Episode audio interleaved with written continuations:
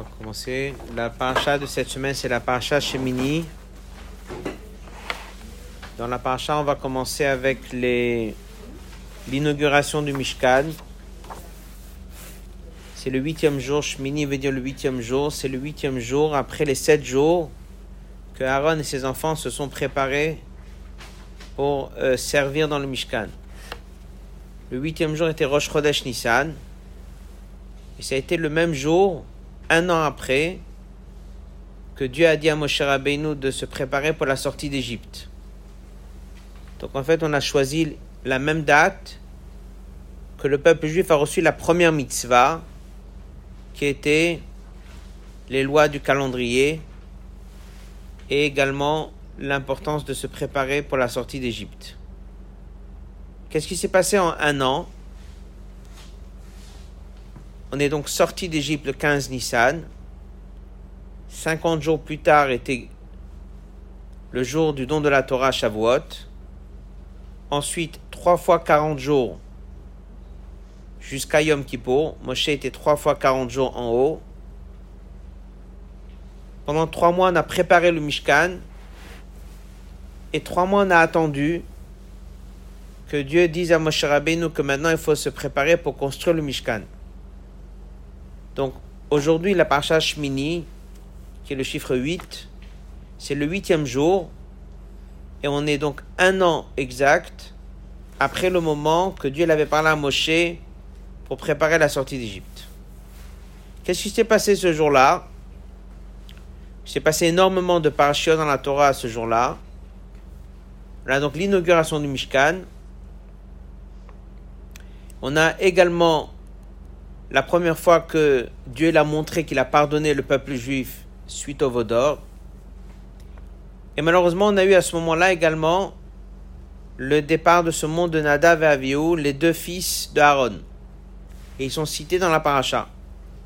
La première partie de la paracha va traiter cette journée d'inauguration, la mort des deux fils et certains mitzvot qui ont été donnés suite au départ de Nadav Avihu. Comme par exemple, ne pas boire du vin. Ça, c'est la première moitié de la paracha. La deuxième moitié de la paracha, on va commencer à donner les lois de pureté et impureté, c'est-à-dire le tri entre le bien et le mal. Donc dans la paracha de cette semaine, on va donner les lois des animaux qui sont purs et d'autres qui sont impurs. Et dans la paracha Tazria, qui est la semaine prochaine, on va également parler des lois de pureté et impureté, mais chez l'homme. C'est la lèpre. Tazria Metzora. Donc en fait, une fois qu'on a monté le Mishkan, on va donc parler des lois de pureté et impureté chez l'animal et chez l'homme. Il y a un midrash qui dit que de la même manière que lorsqu'on a créé le monde, on a d'abord créé l'animal et ensuite on a créé l'homme, de la même manière, dans la Torah, dès qu'on doit donner les lois de pureté et impureté, on va d'abord donner les lois de pureté et impureté chez les animaux, et ensuite on va donner les lois de pureté et impureté chez l'homme. Ça c'est une introduction avant ce passage que nous allons étudier. Le sujet qu'on va voir aujourd'hui, c'est cinq messages des différentes lois qu'on trouve dans la pureté et impureté des animaux et des oiseaux, la volaille, en fait, on va regarder ce que c'est les signes. Qu'est-ce qui rend un animal cachère et qu'est-ce qui fait qu'il n'est pas cachère? Donc tout le monde connaît la différence entre l'animal cachère et pas cachère, c'est s'il a les sabots fondus ou pas, s'il rumine ou pas. Mais il y a encore des choses qu'on trouve dans la Mishnah. Il y a des choses qu'on trouve au niveau des poissons. Il y a des choses qu'on trouve au niveau des oiseaux. Et en fait, lorsqu'on fait le point de tout ça, on comprend que tout ça a différents messages. Donc on va essayer de s'arrêter un peu sur ce sujet-là, de comprendre qu'est-ce qui a caché derrière tout ça. Encore un point avant de regarder ici les différentes sources sur ce passage. Il y a un, on peut dire un désaccord entre Ramban et Rashi comment analyser un chok? Un chok, c'est-à-dire c'est une loi auquel Rashi dit qu'il n'y a pas de raison. Le Ramban qui est il donne des raisons. Maïmonide il dit que même si on ne nous a pas donné de raisons, mais on doit chercher à trouver des raisons et des explications. C'est pour ça que même si dans la Torah on a juste dit sabot fendu et ruminé, sans plus, mais on n'a pas dit le pourquoi, on trouve que les maîtres ont quand même commenté tout ça et ont donné des enseignements très riches. Pourquoi le sabot? Pourquoi fendu? Pourquoi ruminé? Ça c'est pour les animaux. Ensuite, lorsqu'on va parler des poissons, les écailles, les nageoires. Pourquoi les écailles? Pourquoi les nageoires? Ensuite, on va parler des volailles. On va poser la question, c'est quoi les critères? Qu'est-ce que c'est un oiseau cachère? Qu'est-ce que c'est un, un, oiseau qui n'est pas cachère? Et tous ces messages, en fait, ce sont des leçons simples qu'on peut apprendre de ce qu'on apprend ici dans la paracha. Donc, on a les animaux, on a les poissons et on a la volaille.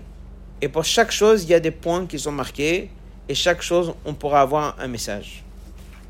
Donc ce sont plutôt des messages très différents et après on pourra faire et voir le lien entre tous ces messages-là. Ça va, on peut dire, on monte de niveau. Le passage 1, c'est le verset connu. Voici l'animal que vous allez manger. S'il a les sabots fendus.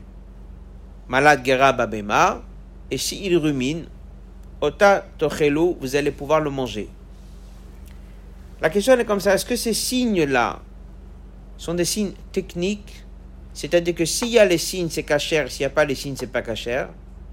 Ou bien est-ce que ces signes sont révélateurs de qu'est-ce que c'est un animal cachère? Un exemple, dans l'agma de Brachot, si un animal cachère a enfanté un animal pas cachère, donc par exemple une vache qui a les sabots fondus, elle a eu un petit veau, mais le sabot n'est pas fondu.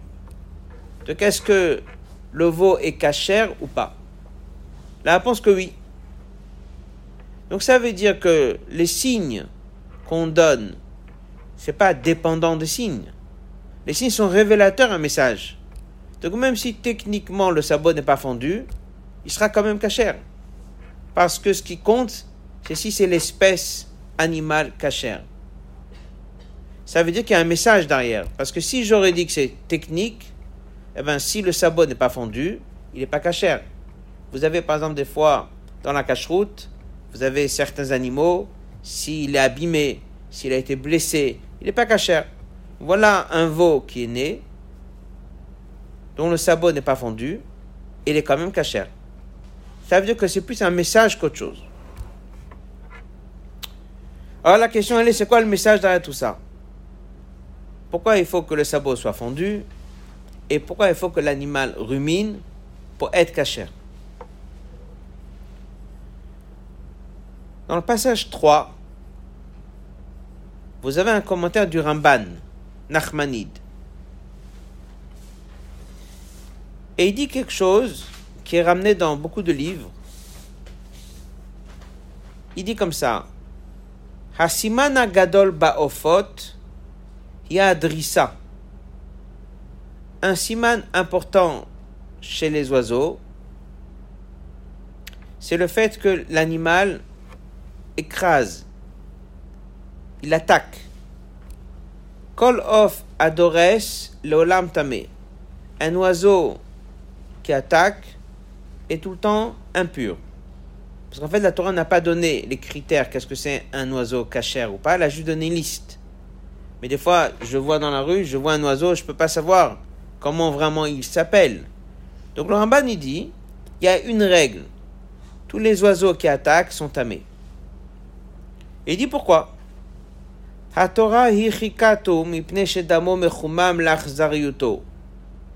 Il dit que l'oiseau qui attaque, il a un sang chaud. Il a en fait un sang agressif, cruel. Continue. Noten achzariut balev. Et un homme qui mange un oiseau pareil, il devient lui-même cruel.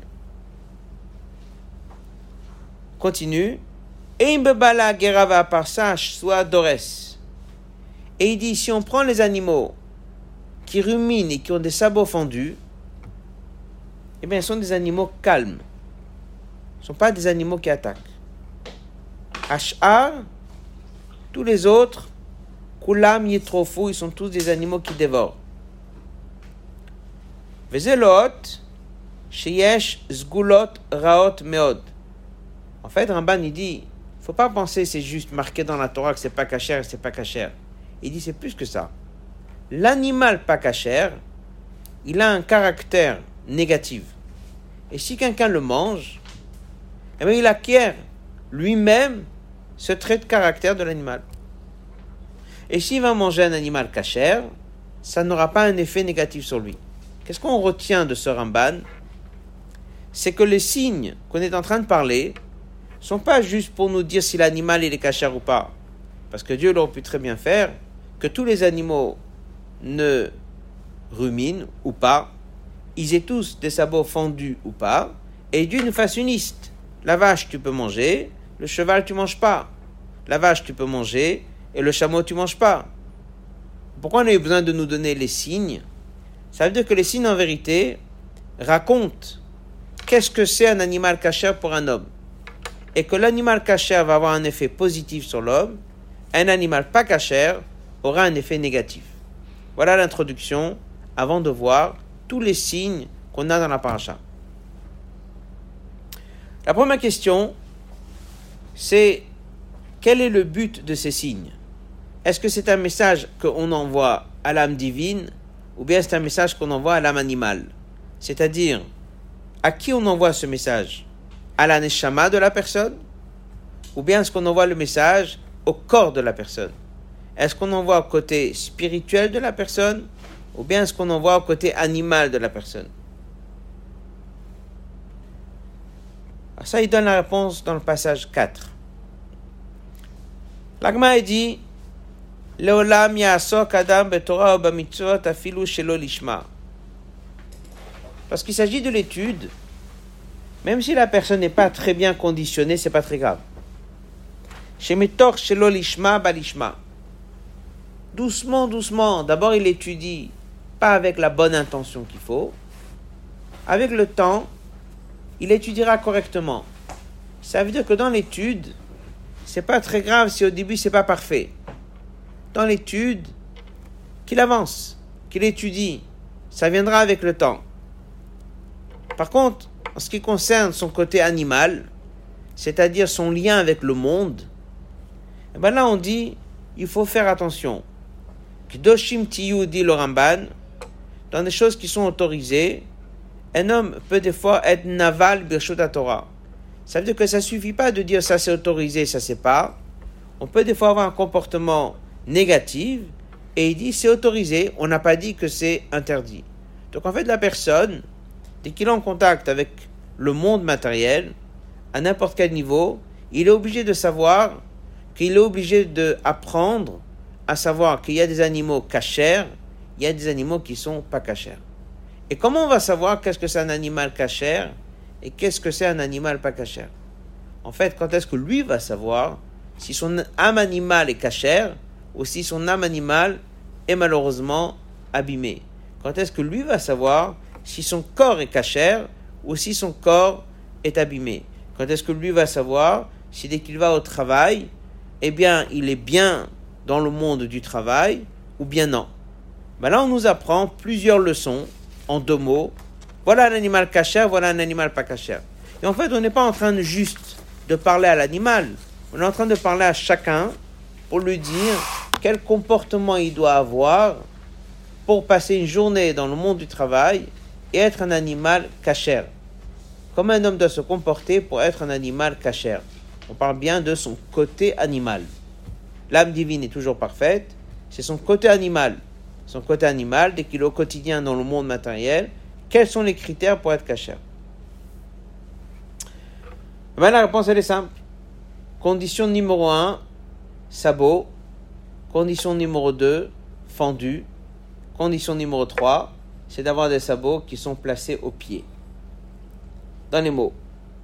Babema, un animal, krovot rak araglaim el adama.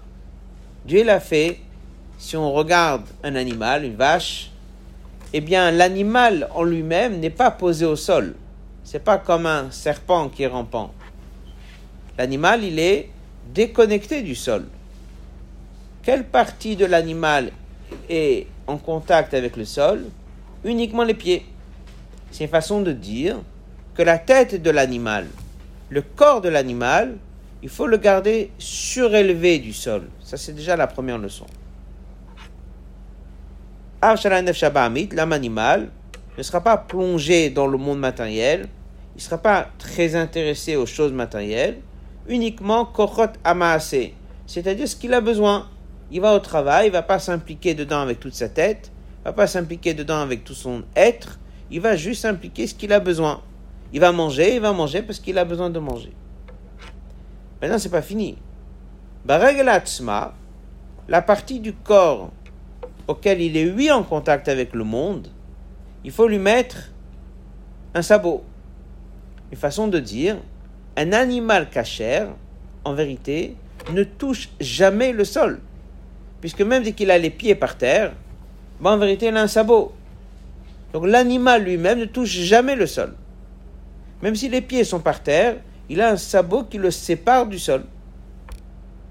Un animal pas cachère, un chien, un chat, un ours, qui sont les trois exemples que Rachid ramène, ils ont les pieds directement collés au sol. Ils n'ont rien qui les sépare. Donc on nous apprend que déjà la tête, il faut la garder au-dessus, le corps, on le garde au-dessus, la seule chose qu'on met en contact avec le sol, ce sont les pieds, et même là, il faut un sabot. Condition numéro 3, on veut un sabot qui est fendu. Et pourquoi? Par ça, Si c'est pas fendu, ça veut dire que la personne, puisqu'on parle ici de la personne, il est complètement coupé du monde. Déjà, il n'a que les pieds, mais en plus, il a un sabot. Il n'a aucun contact avec le monde. Alors on lui dit non, il faut qu'il y ait une fente dans ce sabot. L'idée de la fente, c'est qu'il faut que la personne puisse rayonner dans le monde. Donc il a besoin d'avoir un sabot pour le protéger, mais il a besoin d'avoir la capacité d'envoyer une certaine lumière dans le monde. Voilà les trois points. Donc ici, on n'est pas juste en train de donner les critères d'un sabot fendu chez un animal. On est en train de dire trois conditions premières pour le bon comportement de quelqu'un dès qu'il va dans le monde, dès qu'il est en contact avec le monde. D'abord, il doit garder la tête protégée, il doit garder son corps protégé. C'est uniquement le côté le plus bas de lui, les pieds, les mains, le côté action qui est en contact avec le monde. Ça même, il va devoir mettre un sabot. Mais là, le sabot, il faut qu'il y ait une fente. L'idée d'une fente, c'est qu'il puisse voir et envoyer une lumière qui va rayonner dans le monde. Voilà les trois premières conditions. On confirme ça avec un passage du Tanya, dans le passage 5. C'est marqué dans le verset Mik Amcha Israël, qui comme toi, le peuple juif, Goy Echad Baaretz, un peuple unique sur terre. Alors c'est marqué, ça veut dire quoi Goy Echad, un peuple unique? En fait, c'est une nation qui amène dans le monde la notion de Echad. C'est-à-dire, c'est quelqu'un que même dès qu'il est au travail, même dès qu'il est dans le monde, eh bien, il a toujours resté attaché avec l'idée que Dieu est un. On sait que pendant la tefila le matin, on dit la phrase Shema Israël Hashem Hashem Echad. Eh bien, des fois, la personne y va au travail, il risque d'oublier cette idée qu'il a développée pendant la prière. Eh bien, on sait que non. Il amène cette idée au quotidien dans la journée. C'est cette fameuse fente qui est à travers le sabot.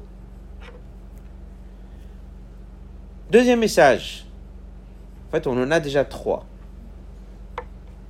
Là maintenant, le sabot, on a parlé en ce qui concerne moi et le monde. Maintenant, on va essayer de voir comment ce sabot, il a un message, non pas moi et le monde, mais moi et mon entourage, moi et les gens autour de moi. Là aussi, on nous dit, il faut un sabot qui est fendu. Pourquoi?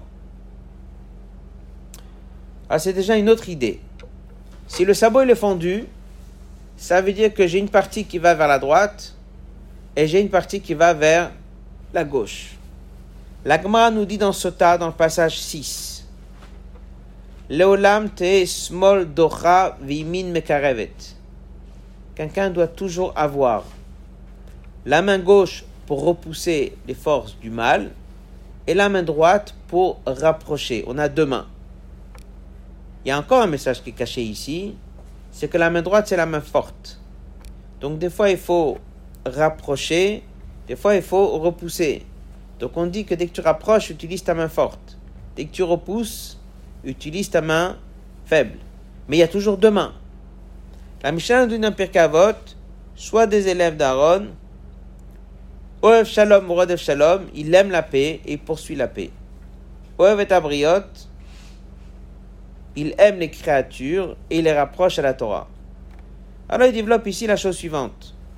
Dans l'histoire, on a souvent entendu certaines tendances d'essayer de rapprocher les gens. Mais en rapprochant les gens, on n'a fait que rapprocher. C'est-à-dire qu'on a modifié des règles de Torah pour pouvoir rapprocher. Donc on va changer les règles des fois de Shabbat, on va changer les règles de la Torah, on va changer les règles, les interdits, on va adapter. Alors c'est là où vient le message que même lorsqu'on rapproche, il faut toujours garder la main gauche, qu'il y a certaines barrières, il y a certaines choses qui doivent rester, qu'on doit tenir la lacha. Donc nous avons ici le message du sabot, c'est de dire que toujours dans notre relation avec les autres, il y a la droite et il y a la gauche. Il y a des choses dans lesquelles on doit aller dans le chemin de droite, il y a des choses dans lesquelles on est obligé de maintenir le chemin de gauche. On a la même idée dans l'éducation d'un enfant. Si quelqu'un y pense qu'il va être constamment proche de ses enfants, il va leur dire oui à chaque chose, eh bien nous avons Yemin Mekarevet, la main droite qui rapproche, mais on oublie que des fois il faut aussi garder un peu de sévérité. C'est marqué dans les versets que celui qui empêche de punir son fils, c'est qu'il le déteste. C'est-à-dire que s'il aimait son enfant, de temps en temps, il utiliserait aussi la sévérité. En fait, ce sont les deux chemins qu'on est obligé d'avoir tout le temps pour pouvoir approcher. Qu'est-ce qu'il y aurait eu si on prenait toujours un chemin et pas l'autre? Là, il ramène une phrase qui est dite au nom du rabbi précédent, qui dit que lorsque quelqu'un se trompe et prend un mauvais chemin dans la forêt, et il va très très très très loin dans la forêt. Ça a commencé juste par une petite déviation. Il a juste commencé un tout petit peu et une fois qu'il a commencé, il est parti. Donc lorsqu'on tourne un peu vers la droite, parce qu'on pense qu'il faut faire un geste et rapprocher quelqu'un, il faut pas oublier qu'il faut immédiatement savoir, vérifier, est-ce qu'on n'est pas en train d'aller trop dans un chemin de droite, de rattraper le chemin de gauche. Ça c'est encore une idée qui vient de ces sabots qui nous apprennent que lorsqu'on est en contact avec le côté animal, on est en contact avec des problèmes, on est en contact avec le monde, ça peut être même des autres personnes, on est obligé de toujours garder la droite et la gauche. Toujours faire attention à garder les deux. Maintenant, quel est le message de ruminer? On dit quand est-ce qu'un animal est cachère? S'il rumine. Quelle est l'idée de ruminer? Alors déjà, on nous a dit comment on doit être dans le monde. Il faut se mettre une barrière. Faut avoir un sabot. Faut éclairer le monde. Mais on nous dit aussi, bien sûr, avant de rentrer en contact dans le monde, faut toujours revoir la halakha. Faut voir qu'est-ce que la halakha dit, qu'est-ce que le shulchan dit. Et ça, ça demande de revoir. Quelqu'un, il est sûr qu'il connaît la réponse. Il est sûr que c'est comme ça qu'il faut faire. Alors la Torah vient et dit, un animal cachère, c'est uniquement s'il rumine. Ruminer, ça veut dire de reprendre encore une fois la nourriture, de la vérifier une deuxième fois avant de l'avaler. C'est-à-dire que lorsque je prends l'animal est en contact avec de l'herbe, il a mangé, avant que le corps le prenne complètement, même s'il a déjà mangé, il revérifie une deuxième fois, est-ce que son corps peut accepter cette nourriture? En fait, ça nous apprend que lorsque quelqu'un est en contact avec des sujets du monde, eh ben, il est obligé toujours de revérifier une deuxième fois. Il ne peut pas se contenter juste de penser qu'il fait les choses bien, il doit analyser les choses une deuxième fois. Message suivant. On reprend. Il y avait les trois premières leçons. Ensuite, on a dit que il toujours garder la droite et la gauche. Et ensuite, on nous dit qu'il faut toujours avoir un Shulchan qui va nous guider. Et là, nous avons encore un message. Et là, on va étudier un passage du Shulchan dans le passage 8. Alakha, il dit comme ça. Il y a Shomrim qui disent Kol off. Chaque, comme il dit, toute volatile, qui a un bec et qui a des pattes qui sont larges, qui n'attaquent pas, c'est autorisé. Parce qu'en fait, dans la liste qui est marquée dans la Torah, on peut ne pas toujours savoir comment s'appelle un animal. Donc si je vois un oiseau qui a un bec qui est large et qui a des pattes qui sont larges, comme un canard, bah, à ce moment-là, c'est un oiseau qui n'attaque pas et il est cachère. Il continue et dit, il y a qui disent que ce n'est pas suffisant. On ne peut pas manger un oiseau si je n'ai pas une tradition d'un maître chasseur qui m'a dit qu'est-ce que c'est un oiseau cachère? Ça veut dire, c'est une halakha étonnante.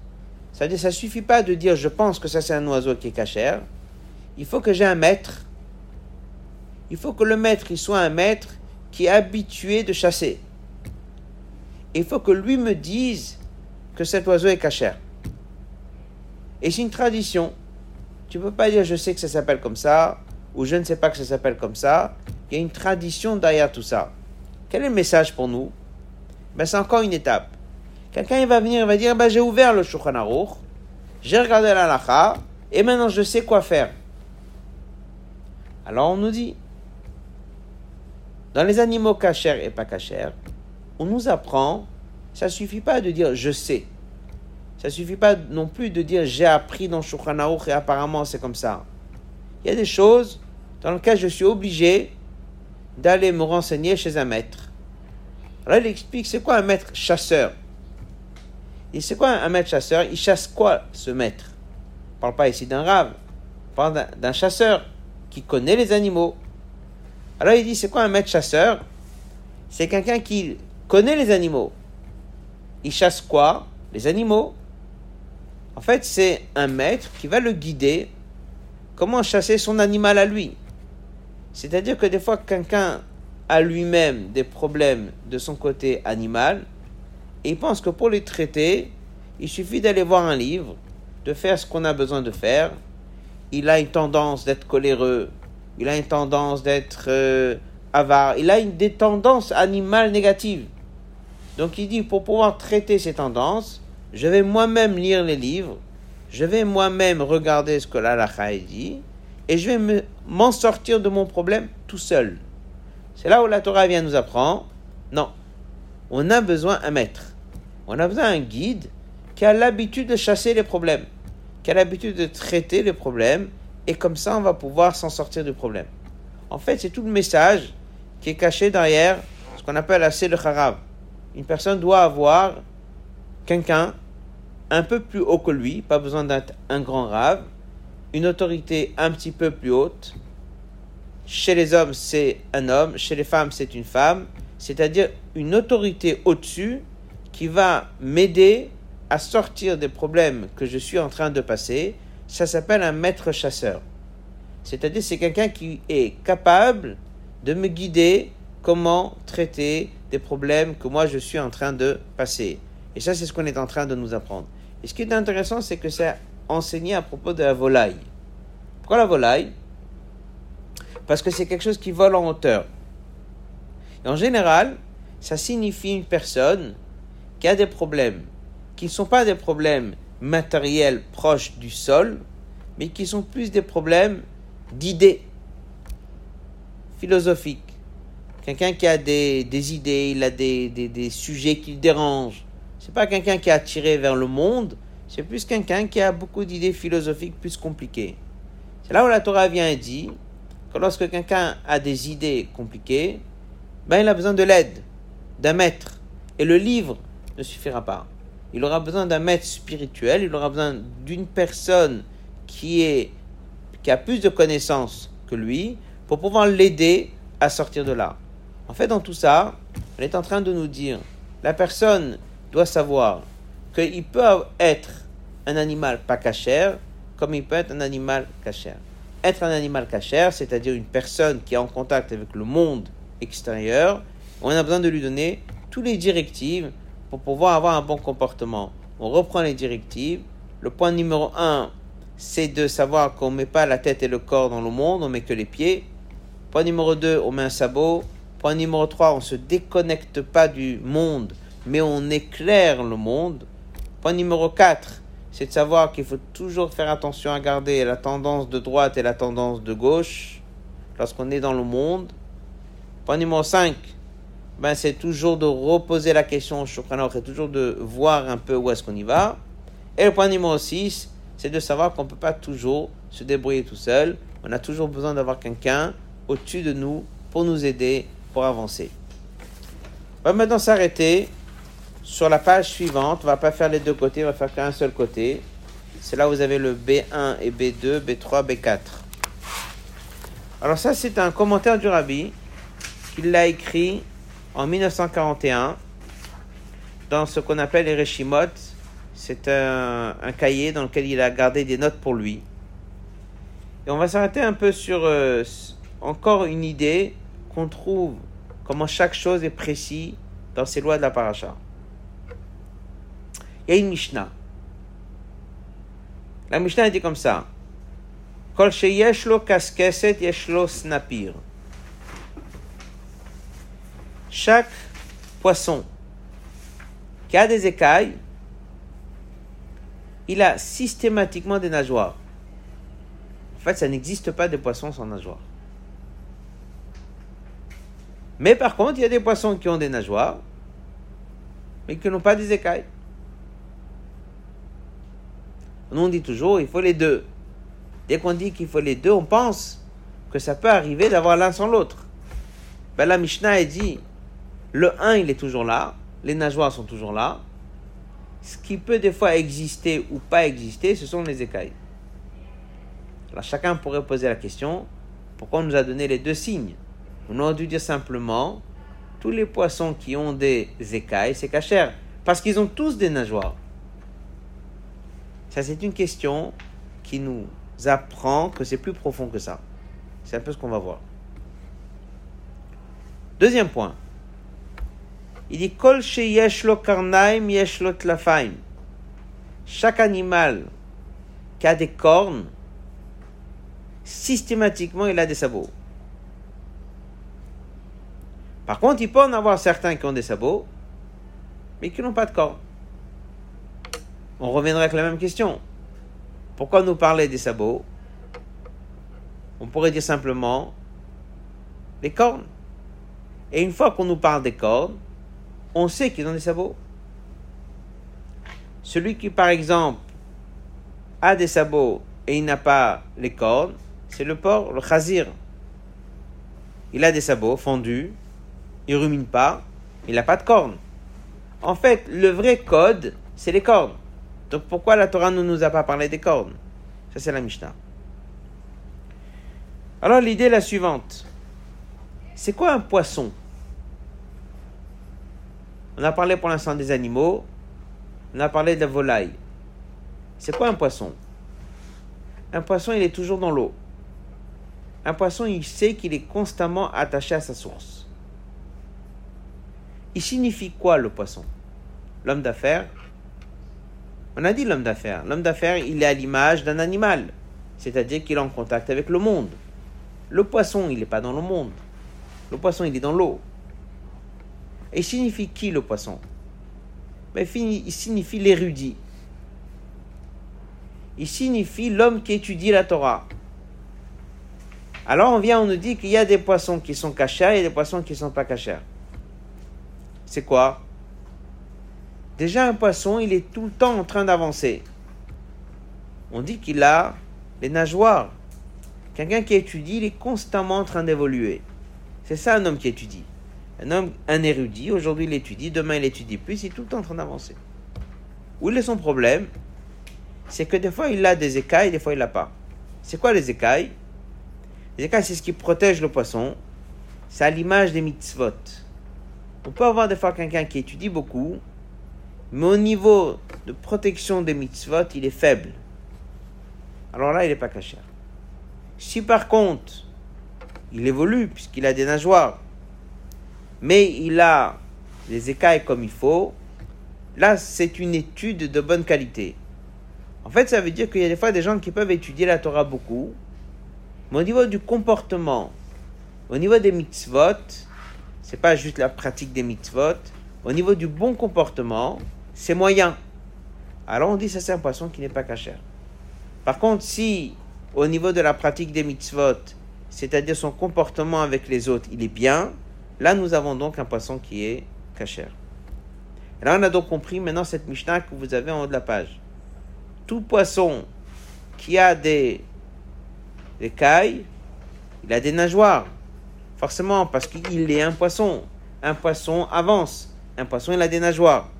Mais on peut avoir des poissons qui n'ont pas des écailles, mais qui ont des nageoires. Il étudie, mais c'est pas ça. Donc à ce moment-là, il n'est pas caché.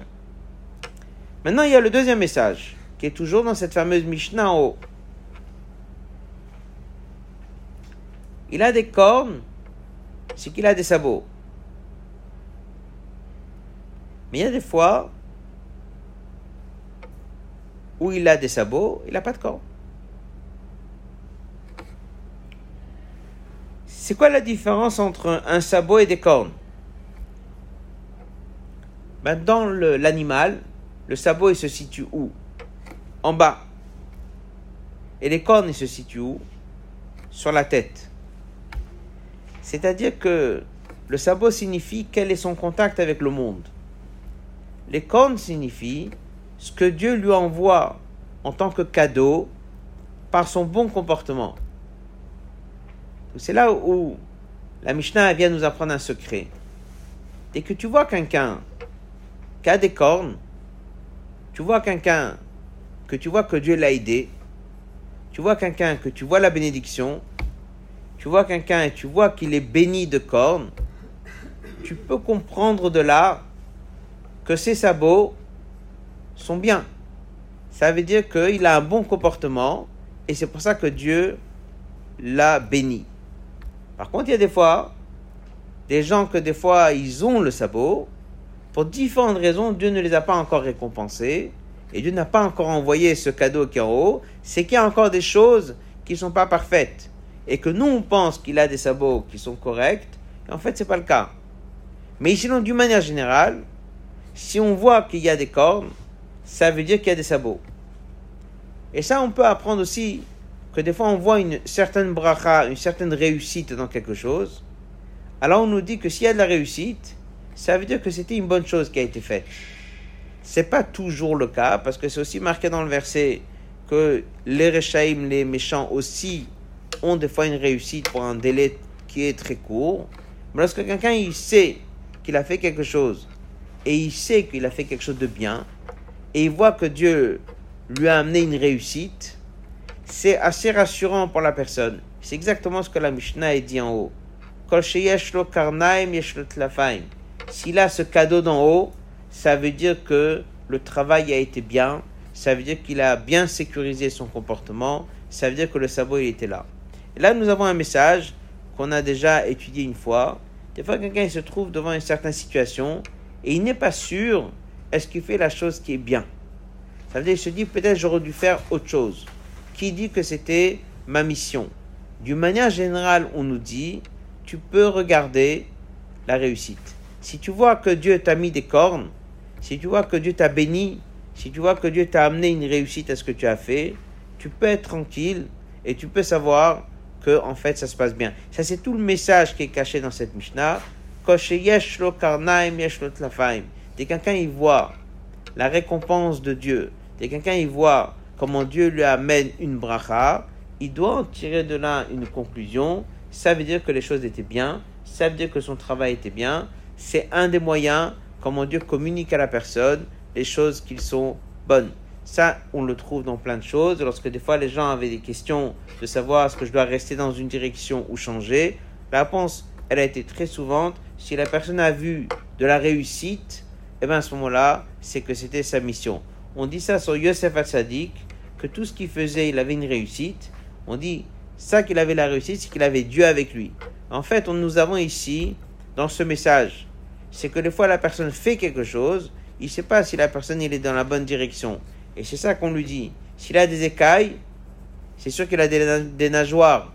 S'il a des écailles, c'est sûr qu'il a des nageoires. C'est que sa qualité d'étude, elle est bonne. C'est la même chose avec l'homme d'affaires. S'il a des sabots qui sont solides, à ce moment-là, Dieu lui envoie la récompense. Le seul animal dans lequel on va voir qu'il a donc oui des sabots, et on va parler de lui qui n'a pas encore les cornes, eh ben c'est le chazir.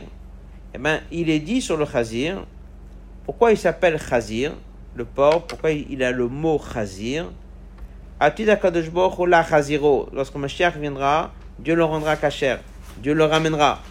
En fait, c'est-à-dire, il a déjà un sabot, mais c'est pas encore fini, il manque quelque chose. Il manque quelque chose, alors Dieu promet, il va l'aider à ce que le travail se fasse correctement.